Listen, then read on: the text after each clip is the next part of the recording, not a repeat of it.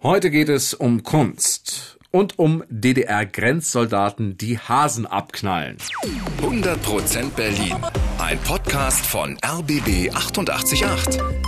Zusammen mit dem Berlin-Portal Berlin, ich liebe dir. Und wir haben heute für euch ein Kunstwerk mit einer ganz besonderen Geschichte. Das Kaninchenfeld in der Chausseestraße in Mitte, direkt am U-Bahnhof Schwarzkopfstraße. Du hast ja da mal gewohnt, ne? Chausseestraße? Da um die Ecke und ich werde auch immer viel, viel joggen. Mir sind allerdings 120 goldene Messingkaninchen nie wirklich aufgefallen. Ah, jetzt überleg mal, Das ne? ist gut, weil ich immer auf den Horizont geguckt habe und nie auf den Boden. Die sind am Boden auf der Straße oder auf dem Gehweg zu sehen. Das Ganze ist eine Installation der Künstlerin Carla Sachse.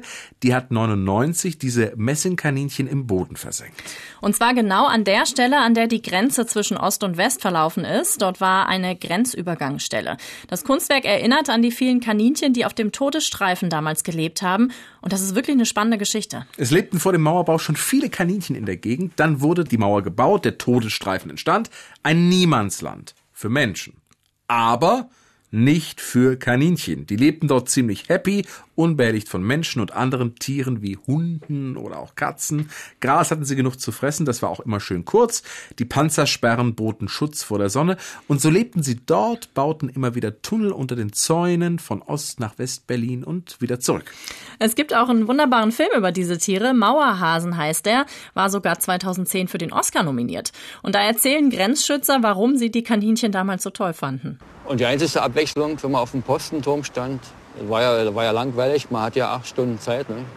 Da hat man den Hasen zugesehen. Ja, und die Kaninchen lebten auch absolut sicher. Kein Grenzschützer wäre auf die Idee gekommen, sie abzuschießen. Man hatte ja eine Maschinenpistole und jeder Schuss, der da abgefeuert wird, den hätte man protokollieren müssen. Warum wurde geschossen? Gab es äh, einen versuchten Grenz Grenzdurchbruch oder, oder sonst irgendwas?